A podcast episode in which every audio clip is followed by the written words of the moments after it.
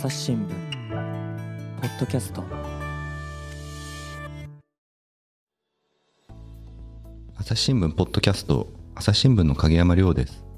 本日のゲストは金沢総局の山田健吾記者です。山田さんよろしくお願いします。よろしくお願いします。えー山田さんは初めてのポッドキャストということですが、えー山田さんのタイプ的にはそんなにおそらく緊張してないのではないでしょうか。そうですね。いや、まあ、あの、いや、でもさすがにね、普段は文字で書いて、それで情報を伝えてますんで、喋るとなるとなかなかやっぱり緊張は、緊張感を伴いますね。そうですか。えーっと、私と山田さんは、えー5年前ですかね、えーっと、福井の総局で1年違いの先輩後輩として2年ほど一緒に仕事をしていたので、まあ今日はやりやすいのか、やりにくいのかちょっとわからないんですけれども、今もはい。よろしくお願いします。よろしくお願いします。で、今は、あの、石川県の金沢総局にいて、石川県初のニュースを精力的に出してくれています。えーっと、山田さん、はい。少しだけあの最初に、えっ、と、ご自身がどういった方なのかっていう自己紹介をしていただいてもよろしいでしょうか？はい。えー神奈川県出身の、えー今年31歳になりました。えっと、朝日新聞には2015年に入社してですね、えー初任地に広島、ここで1年間仕事をして、今、あの、影山さんのお話にもあった福井ですね、2016年から3年間勤務して、その後、あの、大阪の社会部の方に移動しまして、2年間。えーそれで2020年の4月からですね、えー金沢の方に転勤してきまして、えーそこから3年目ですね。今、あの、やっていると。今までは、あの、事件の取材もそうですし、まあ、今やってる県庁県政のような行政の仕事もそうですし、2019年なんか大阪にいた時はですね、あの、履正社が、あの、高校野球ですね、夏の高校野球の代表になった時の担当記者をやったり、結構、あの、割と手広くやらせてもらいました。金沢来てからずっと、あの、石川県政を担当してるんですけど、まあそんな感じですかね。今までそういうふうに取材してきてます。もう金沢3年目ですか。す3年になりました。ね。長くなりましたね。すね。えー今回は、えー石川県政の取材を担当している、山田さんが取材を担当しているんですけれども、えーその中で、えーと地元のテレビ局である石川テレビ、えーとこれはあの、フジテレビなどの FNN 系列と、えー石川県知事の長谷博さん、えーと、まあ、元プロレスラーで元文部科学大臣のはい。対立っていうんですかね、対立と言っちゃっていいんですかね、を、まあ、早めに察知し、まあ、以後丁寧に記事化をしてきた、あの、山田さんの話をちょっと聞きつけ、今回の収録に至りました。えっ、と、まあ、この対立、えーまあ、ご存知の方も多いかとは思うんですけれども、ちょっと知らない方もいらっしゃると思うので、えっ、と、まあ、問題の経緯を、ちょっと山田さんの方で簡単に説明いただけますか。まあ、なかなかちょっといろいろな論点というかがあると思うので、まあ、ひとまずその、事実関係に沿って、ちょっと最初説明いただければと思います。わかりました。えっと、今回ですね、その石川テレビと石川県の長谷知事のトラブルの、あの、端緒になったのがですね、えっと、もう1月の末頃の、えー記者会見まで遡ります。今年の、今年の1月今年のですね。はい。はい。今年の1月27日に、あの、定例会見、あの、いつ開きますって決まってる会見ですね。えーこの場でですね、長谷知事が、いきなりあの、石川テレビ制作のドキュメンタリー映画の裸の村という映画があるんですけれども、この裸の村について肖像権をめぐる問題があるというふうに指摘して、こう、批判をし始めたんですね。で、この裸の村っていうのがですね、あのーまあ、先ほど申し上げた通りドキュメンタリー映画で、こう、石川県政についてちょっと揶揄するというか、石川県政を取り扱った、あの、映像とかが使われていた、うんあの、映画なんですけれども、えっと、この映像っていうのを、まあ、あの、自分に、その、長谷知事の映像が使われているのに、自分に許諾を得ていないというふうに言って、あの、肖像権、えー問題があるんじゃないかというふうに指摘したんですね。うんで、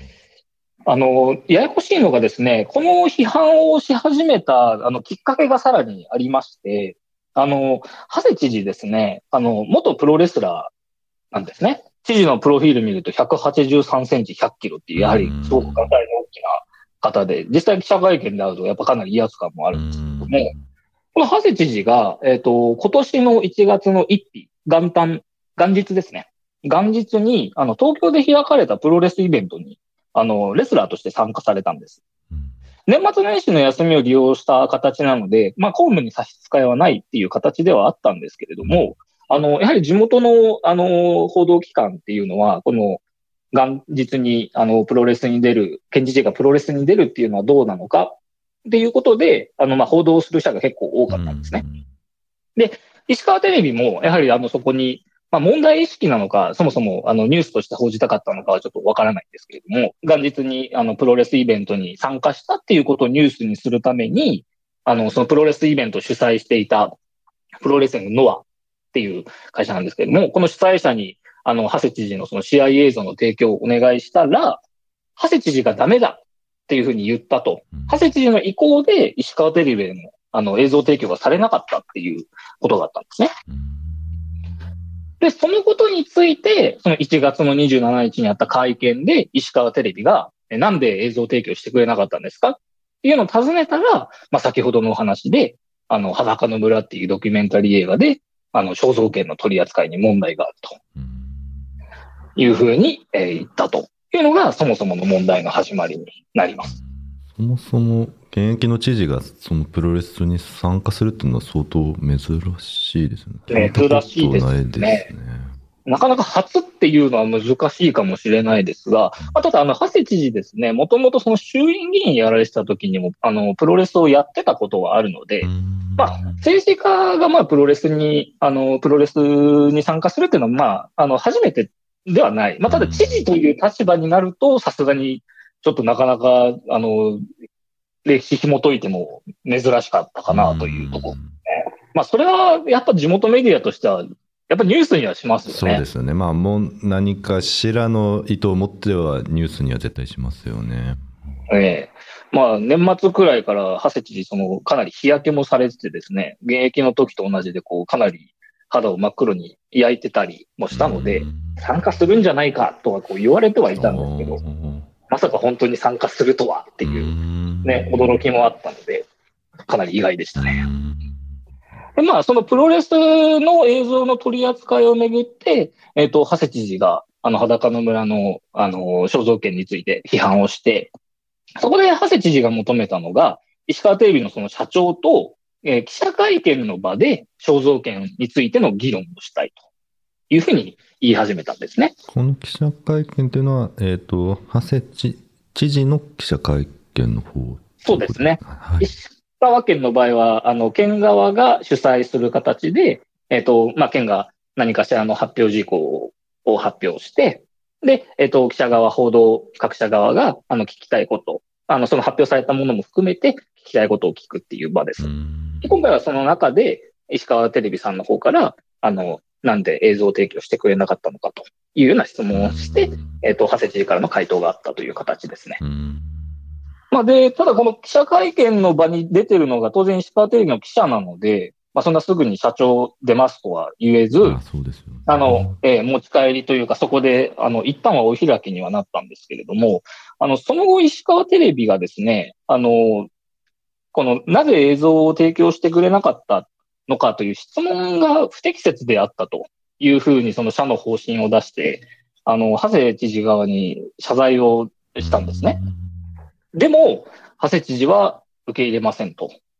いうことで、その石川テレビ側の謝罪を受け入れなかった。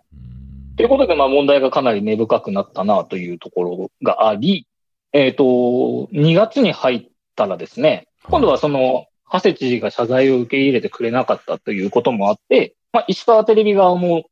あの、態度をかなり固くしたんですね。あの、長谷知事がその批判してた、はあの、ドキュメンタリー映画の裸の村での映像利用っていうのは、あの、特段の許諾はいらないと。うん。えーあくまでもドキュメンタリー映画の内容は取材活動で、あの、公務中の公務員を撮影したもので、その映像を使用することについては、報道の目的である公共性、公益性に鑑みて特段の許諾は必要ないというふうな見解を示したと。山田さんの記事を読むと、そのまあ、知事側としては、その映画の方には演出が存在するっていうことで、その肖像権があって、まあ、許可をその都度その都度当事者に求める必要があるっていうふうに言ってたのに対する返答として、その、まあ、石川テレビ側が許諾は必要ないっていうような話だったんですね。あ、ありがとうございます。そうですね。ええ、長谷知事が、あの、強調してたのが、その商業映画っていう言い方だったんですね。うんあの、まあ、新聞は、あの、購読料はあるのでちょっと別ですけど、まあ、民放さんのニュース番組なんかは、まあ、基本的には無料で見られるわけですよ。で、それに対してこの裸の村っていうのは、まあ、映画館で上映されるものなので、あの、お金を出して、あの、見るっていう意味で、あの、長谷知事は多分商業映画という言葉を使ってたんですが、その報道ではなくて、商業映画で、えっ、と、意図的なその演出として自分の映像だったり、県職員の映像が使われたのが、あの、まあ、ちょっと疑問だよというような、まあ、ニュアンスのことをずっと言われてたんですね。。でまあ、ただ、あのーこの裸の村で使ってる映像っていうのはですね、基本的にはテレビカメラですとか、まあ、新聞記者のカメラもそうなんですけど、が、あの、基本的には入るのが前提になる映像っていうのがほとんどなので、うんあの、石川テレビ側も、まあ、そもそも、あの、ドキュメンタリー映画だけど、あの、報道目的でありますと。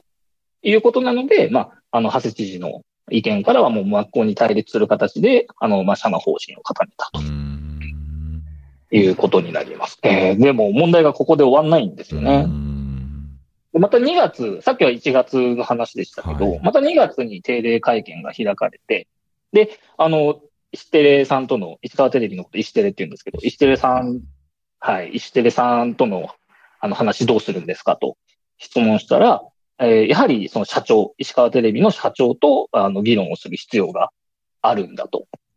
いうことで、結局だから石川テレビ側が言ったその報道目的っていう意見についても、まあ、受け入れないというか、まあ、やはりそこは納得ができないっていうような姿勢を改めて示したんですね。お互いに譲らずという感じ。譲らずですね。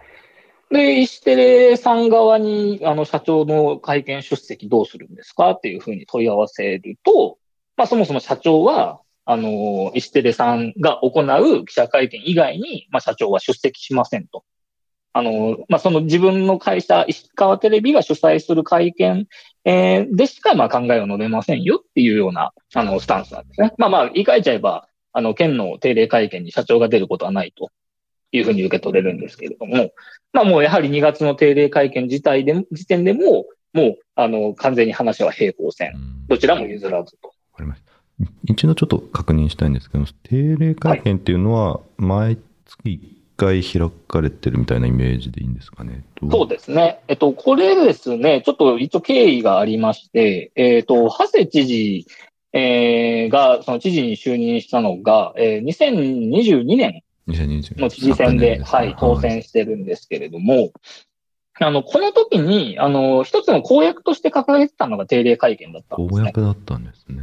はい。というのも、あの、長谷知事の前に勤めてらっしゃった、あの、谷本、えー前知事ですね。なの時には、定例会見が、あそうですね、7期28年ですか。勤めてらっしゃった、かなり長い、ね、あの方だったんですけれども、この方の時にはその定例会見というものがなくて、ねえっとうんはい。で、長谷さんが、あの、その立候補の表明をするときなんかに、まあ、定例会見についての考えを聞かれて、まあできれば開くと、あの、開きたいですっていうようなことを話されていて、で、実際に就任された後はですね、月に1回ですね、えーのペースで、えー開かれてきたという経緯がありますね。基本的にその会見っていうのは、まあ、ちょっと記者のイメージからすると、そのまあいくつか県からのなんか発表したいテーマがあって、その後はまあ基本的には自由に質疑質問ができるみたいなイメージでよかったです。そうですね。はい。県側が、あの、こんなイベントがありますとか、あの、こんな企画を始めますっていうような、あの、発表をして、で、まあ、基本的にはそれについての質問だったりとか、まあ、もちろんそれに関係ない質問っていうのも受け入れる場うんとして定例会見があったという形ですね。わかりました。ありがとうございます。ちょっとまたその2月以降の話をお願いしていいですか？はい。えっと、2月いっぱいはですね、結局その両者の考えっていうのがずっと平行線だったんですけれども、えー3月に入ってですね、あの、かなり事態が変わりまして、えっと、3月の月末になってもですね、えー定例会見を開きますという案内が、あの、県から来なかったんですね。実際に確認してみたら、えっ、と、そのか定例会見、3月の定例会見の開催に向けて、えっ、と、県と、あの、その石川テレビの間で、あの、調整をしてきたけれども、まあ、結局やはり社長が出席しないということで、えー3月の定例会見は開催できない、しませんと。いうような、あの、回答権側がしてきたんですね。だからここで初めて、あの、その石テレとの問題があって、えっ、と、定例会見を実際に開かないっていう、まあ、ある意味マスコミからすると、あの、不利益なんですけれどもねまあ目に、えートラブルがこう目に見える形に出てきたと。その出席を社長の出席を求めてるっていうのはそのまあ密室であの結論を出すんじゃなくてオープンな場でやり取りしたいから知事は求めていたっていうことなんですかね。そうですね。あの、会見の中で、あの、オープンの場じゃなくて、まあ、クローズな場で、はい。1対1の場とかで話し合うのも選択肢じゃないのかっていう質問が出たこともあるんですけど、うん基本的に、あの、長谷さんの考えとしては、あの、記者会見の場で解決をすると。うんで、実際にですね、1月から2月にかけてですかね、あの、石川テレビさんの方から、あの、長谷さんの方に、こう、面会をしませんかというような話、持ちかけはあったようなんですよ。ここはもう基本的に全てあの、もう、長谷さん、県の方が、えっ、と、受けませんと。記者会見の場ですというような形だったので、長谷さん自身のその記者会見の場での議論っていうのはかなりこだわりが最初から最後まであるように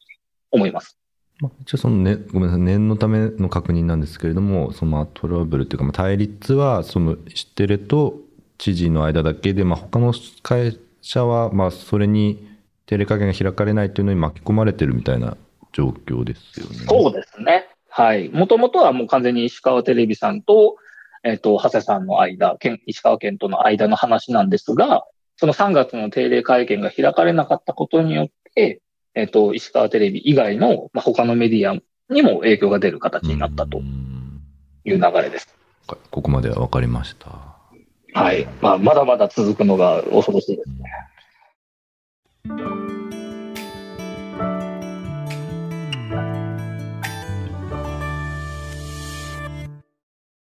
朝日新聞ポッドキャストメディアトーク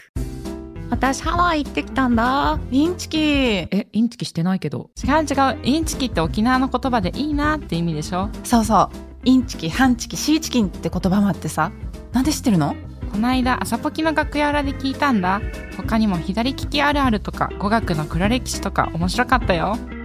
メディアトークでは記者の素顔に迫る楽屋裏も配信しています聞き耳を立てる感覚でお楽しみください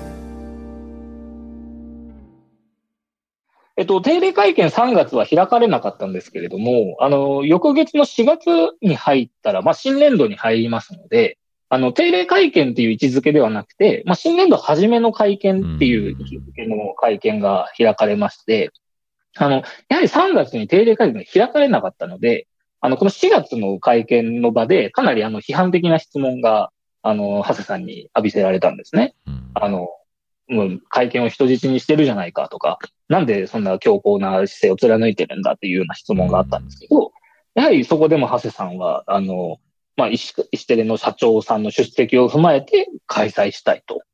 うんいうふうに言う言い続けるわけですね。これまでの考えを、まあ、また、はい。述べていると。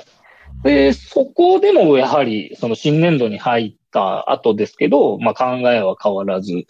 えーまたやっぱ会見、定例会見、このまま行くと開かれないのかな、なんて思ってたんですけれども、えっ、と、大体1週間後ですね、えー4月の14日になって、いきなり開始1時間前にですね、あの、臨時で会見をやりますっていう案内1時間前がは結構早いですよあね。臨時の会見がこうありますよっていうふうに開かれて、そこに参加したらですね、あの、長谷さんは、あの、今後は、あの、定例じゃなくて、随時、発表したいことが、こう、溜まってきたら、随時記者会見を開いていきますと。まあ、定例会見とだから別の会見として、えっ、と、あの、随時会見を開いていくんですっていう考えを出してきたということになりますね。で、それ以降4月の、それが14日なんですけれども、それ以降は、えーまあ、だいたい週に1回、2週間に1回くらいのペースで、えー随時の会見が行われてきたうんっていうのが、あの、すごい大まかな中で、になります。じゃあ、まあ、あくまで定例会見は開かないっていうスタンス開かないとまで。えで、まあ、多分その随時会見っていうのも、その、県側がお知らせしたい事項がない限りは開まあ、今のところは開かれてますけれども、開かれずに、まあ、下手すると、まあ、その、り随時会見が開かれないと、報道機関と知事がオフィシャルにやり取りできる場がなくなっちゃうようなイメージなんですかね。そうですね。あの、まあ、そもそものところにはなるんですけど、定例会見とその随時の会見ってどういう違いなんだっていうところなんですが、まあ、定例会見っていうのは、定例って名付けられている通りで、あの、基本的には大体何曜日にやりますとか、何時にやりますっていうのが決まっているものなんですね。うん。石川県の場合は、その、いつっていうのは結構ファジーで、大体この辺だろうくらいの決まり方ではあるんですけれども、あの、まあ、共通認識としてあるんですね。で、ただ随時会見っていうのは、あの、先ほど説明したその4月の14日のように、本当いきなり事前に知らせがあったり、その前日に明日やりますとかって知らされるようなものなので、定例会見に比べると、こう、準備する時間がすごい短いんですね。なので、定例会見に比べると、記者側も、あの、テーマについて勉強したりですとか、あの、質問したい事項についての、あの、下調べとか取材とかっていう時間をなかなか取れない、えーっていうところに違いがあると。うん。でさらに言ってしまえば、定例会見っていうのはもういつ開きましょうっていうのが、まあ、明文化されてないにしても、まあ、あの、事実上のルールとしてあるので、例えば、長谷さんとか石川県側が、なんか不祥事とかがあったりして、うん会見を開きたくないって思ってるようなタイミングでも、あの、開かざるを得ないうん。っていうところがあるので、まあ、いわゆるその権力ですとか行政機関の監視をしよう、か監視をするっていう、あの、マスコミの、あの、機能を考えると、やはり定例会見があるのが望ましい状況っていうのがありますね。そういうことなんですね。ただまあ今は意義があった定例会見が問題が起きるとなくなってしまったっていう話なんですね。そうえー一応、その定例会見については、まあ、なくしたというふうに明言はしてないんですけれども、うんあの、まあ、やはりその石川テレビの社長の出席を踏まえてっていうような言い回しをするので、まあ、石川テレビさんのその社長が出てこない限りは、もう事実上やらないとうんいうふうに捉えられるので、これだから朝日新聞は、あの、事実上棚上げなんていう表現実際報道してるんですけれども、まあ、定例会見が開かれないことになってしまったということです。今回ちょっと収録にあたって、まあ、山田さんの記事一つ一つ読んでみたんですけど、まあ、こうやって、ポッドキャストで、改めて経緯を振り返ると、記事単発で読むよりはだいぶ分かりやすい感じがしました。そうですね。一旦その、ちょっと話を若干戻して、そもそもの問題の根本となった、その裸の村っていうのはどういう映画なのかについて、ちょっと詳しく説明していただけますか？はい。えっと、石川テレビさんが制作した、あの、ドキュメンタリー映画の部類に入るものでして、あの、テーマとしては、家父長制あの、家父、長ですね。家父長制。あの、カタカナで言えばパターナリズムなんて言われますけど、えーですとか、村社会の雰囲気ですね。これが石川県にあるんだよっていうのを描き出そうとしている。うんそんなドキュメンタリー映画になります。家父長制ですね。男性が家家長ですかね。家長として。家庭内で権威を持ってるみたいなイメージ。そうですね。えー、もともとこの裸の村、まあ、ドキュメンタリー映画にはなってるんですけれども、これもともとはあの、テレビ番組の、あの、ドキュメンタリー番組として編成されてたもので、あの、その内容がさらにこう膨らまされる形でドキュメンタリー映画として出されている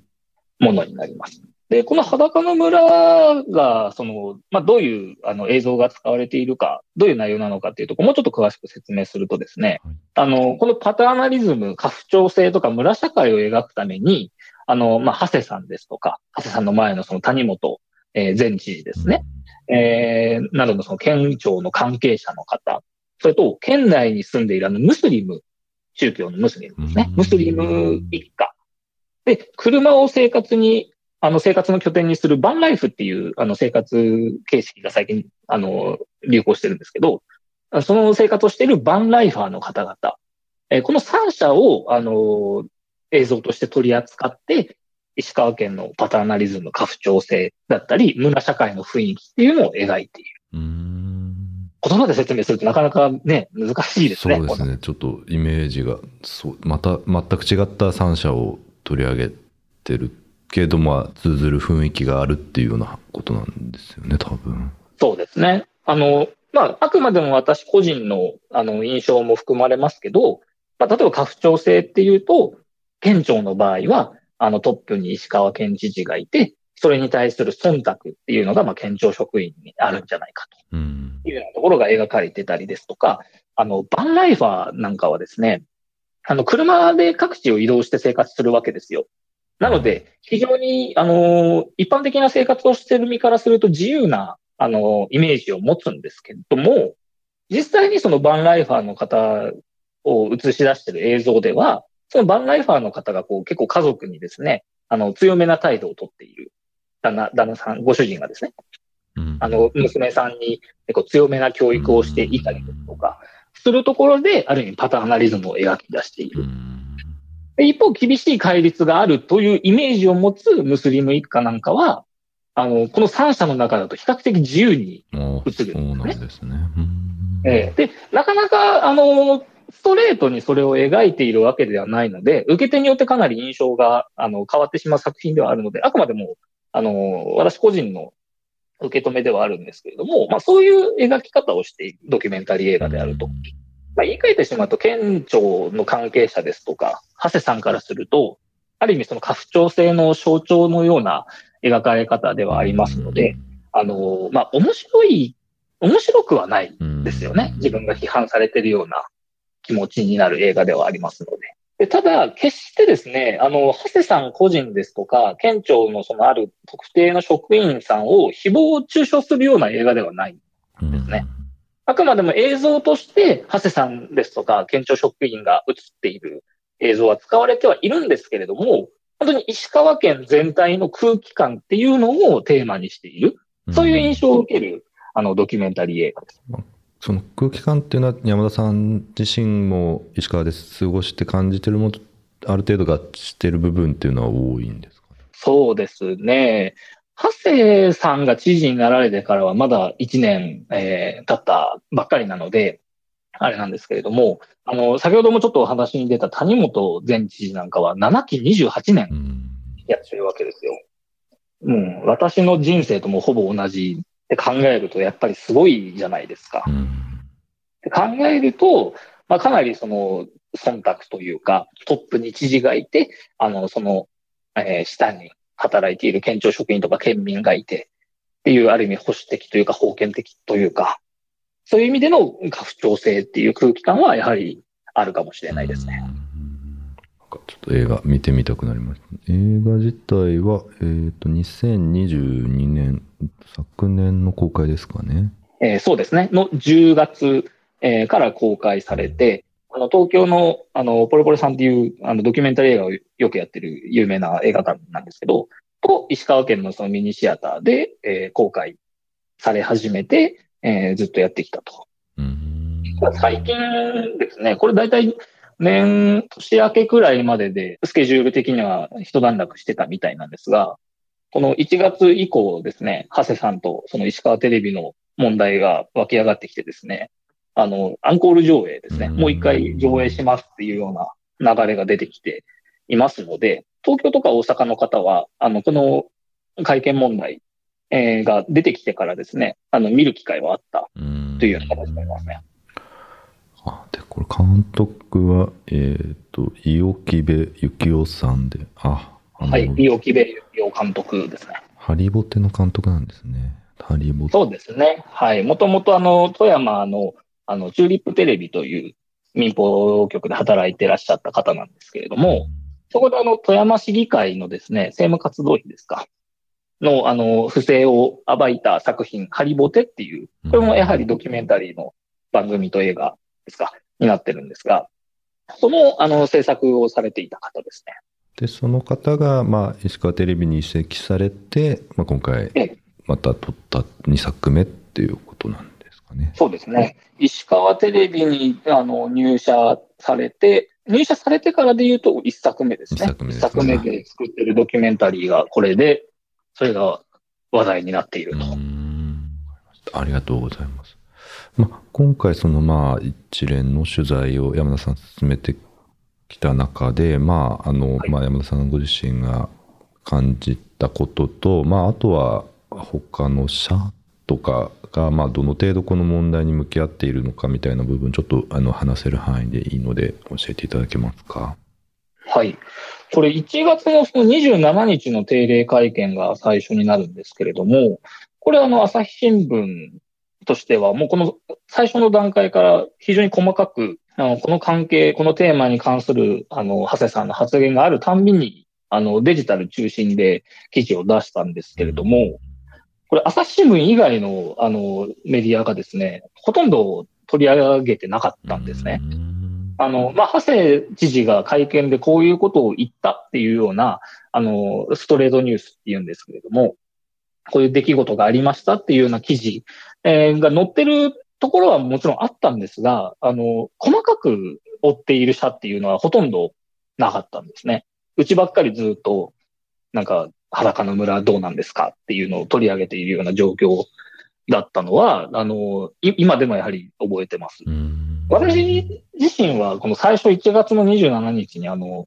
プロレスの映像提供を拒否したっていう、当時はまだ話だったんですけど、その時に、あの、裸の村の肖像権の取り扱いが好ましくないから、あなたたちには映像の提供をしなかったんだっていうふうに、やっぱハッサンの言葉を受け止めたんですね。で、私はもう個人的に、あの、それどう考えても報道に対する圧力じゃないかというふうに、まあ、捉えたので、これは問題だと。いうことですぐ、あの、会社に電話してですね、これは大問題だからすぐに書きましょうって言って、すぐ書いてすぐ出したんですけど、翌日のその紙面を見たらですね、全然どこも取り扱ってなくてですね、他の社は。うん。他の社が、まあまあ全くなかったってわけではないんですけど、ただあの、私個人が感じたほどの、あの、衝撃インパクトがあるんだよっていうような報じ方はやはりなくてですね、ここはすごい強烈な違和感を感じたのが、まあ、今でもすごい印象的うんですね。その後もまあ、山田さんはまあ続報を折に触れてこうまあ出してこられたとは思うんですけれども、まあはいその後も他の社というかまあ全体としてこう大きく問題だっていうふうに扱うような流れにはなってなかったというような感じなんですかね。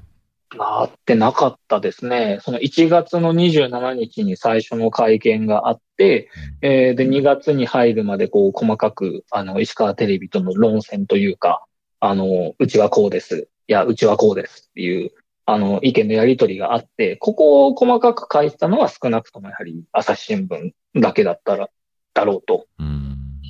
節目になったのは、その3月の定例会見が開かれなかったという後うんですね。最初の概要の説明でもお話をした通り、4月の頭に新年度の会見があって、そこでかなり各社から批判的な質問が出てきたとうんいう形になります。そこで、あの、初めて、あの、長谷知事と石川テレビがこんなトラブルがありますっていうような記事がだいぶ出てくるようになったうんという印象ですね。まあ、今もまあ、継続中の問題なので、こう、まあ、なかなかこうだっていうふうにはちょっと言い切り、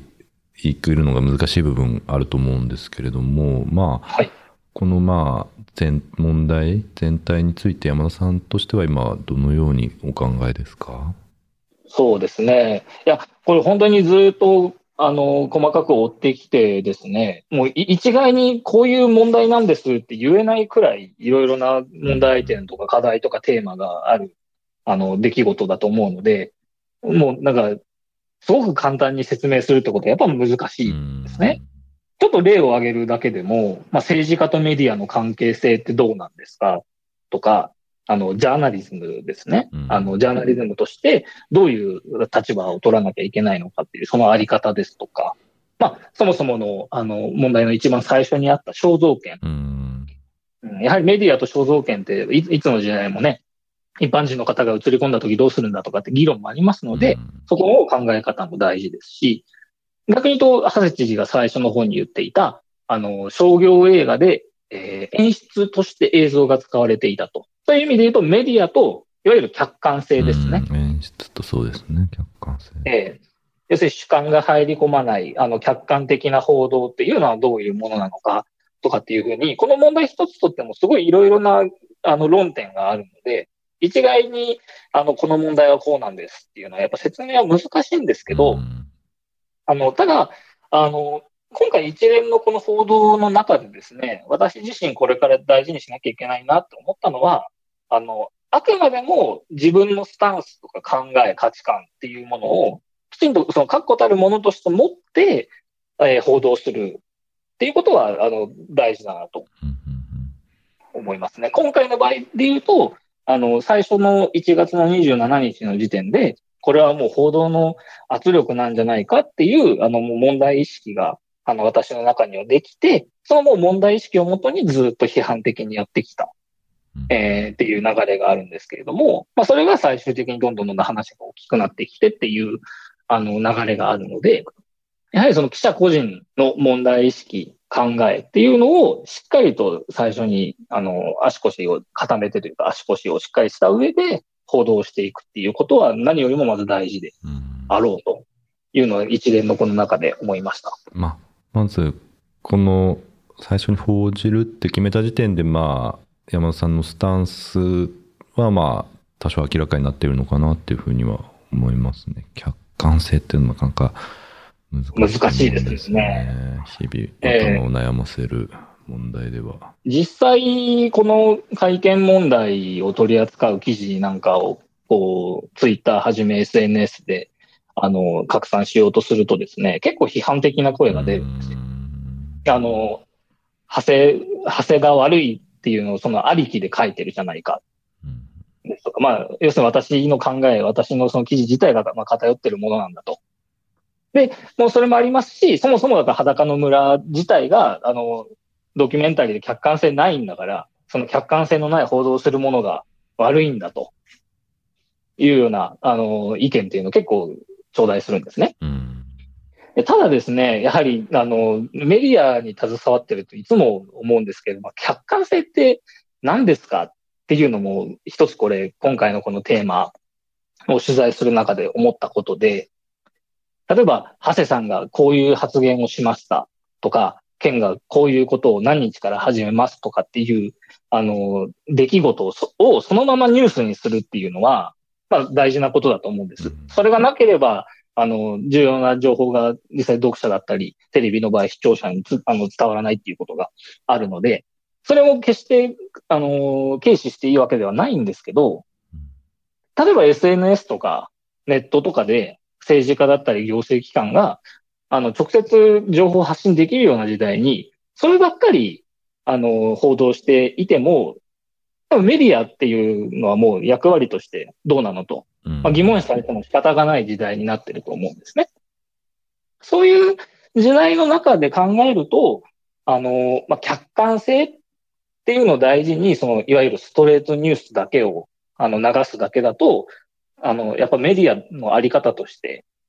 おそらくその価値がどんどんどんどん下がってしまうなっていうのが、ちょっと今回の、あの、問題の中で思って、あくまでもだから、あの、事実をねじ曲げたり、あの、嘘ついたりすることはもちろんダメだと思うんですよ。うんダメだと思うんですけど、その問題をどういうふうに解釈するんですかとか、こういう見方ができるんですよっていう、あの、スタンスですね。あるスタンスとか、ある価値観から、きちんと問題を論じるっていうことの大切さを、今回この問題っていうのを取材する中で、すごい大事にしてきましたし、改めてその大事さっていうのを再認識うんしましたね。確かにそうですね。まあ、日々はまあ、その、実際に発言したとかあったっていうことのストレートニュース載せていく必要はまああると思いますし、まあ、どっかの段階でそれをちゃんと深掘りして背景を掘るのかっていう部分にも、まあ、そのスタンスっていうのは現れてくるのかなっていうふうには聞きながら、まあ、ちょっと新聞記事のあり方とかも今変わってきてるのかなっていうような感じに感じましたね。そうですね。まあなんか報道しない自由とかって揶揄されたりすることがありますけど、そもそも何を取材して何を記事にするかって時点で、あの、記者の興味とか関心とか、まあその主観ですね、の部分が入っているっていうのは事実なので、この中客観性っていうのが果たしてどういうものなのかっていうのをちゃんと問いながら仕事をしないと、このネットメディアがね、流星してきてる中では、なかなか難しい、あの、まあ、我々その既存メディアからすると難しい時代だなとは思うんですけどね。まあやっぱなかなかそのスタンスとかを明確にするのってまあ力を使う部分でもあるので結構大変な部分、まあ、それこそいい意味でも悪い意味でも反響は大きいと思いますしまあそのスタンスを報じる裏取りにも余計労力がかかると思うので、まあ、そのあたりは大変だと思うんですけれどもぜひあのこれからも続けていっていただければなと思います。ありがとうございます。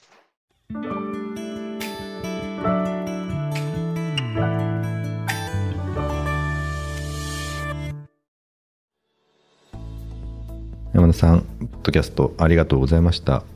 ありがとうございました。まあもう、あの、すでに私の喋り方とかよりも上手くて、だいぶまとまっていて分かりやすかったと思います。いえいえ、先輩も引き続き頑張ってください。まあ最後にちょっとその最近この会見問題ってなんか連載をなさったというふうなお話を聞いたんですけども、それちょっと紹介したい記事がありましたら教えてください。はい。えっ、と、一連の問題の中で話題になった裸の村の映画監督を務めて、えー務められた、あの、伊予木部監督はじめでですね、えー関係者の方々へのあのインタビューを、会見拒否を、会見拒否問題を考えるという連載にしてまして、こちらデジタルで配信されていますので、えーこのポッドキャストをお聞きになられた方はぜひ一度読んでいただいて、可能なら SNS でシェアしていただければなというふうに思います。まあ、あの監督やそのドキュメンタリー映画を数多く送り出してきた企業の代表の方、まあ、あとこういった問題に詳しい大学の名誉教授などのインタビューも載っていて、まあ、大変考えさせられる内容なのでまた概要欄にあの連載貼っておきますので興味のある方は、えー一読いただければ幸いです。えー山田さん、えー精力的に、まあ、今後も多分記事を書き続けてくれると思うのでまあ、ぜひともまた朝日新聞デジタルにも訪れていただければと思います。えー山田さん、本日はありがとうございました。ありがとうございました。えーリスナーの皆さん、えー最後まで聞いていただきありがとうございました。それでは朝日新聞ポッドキャスト影山亮がお送りしました。またお目にかかりましょう。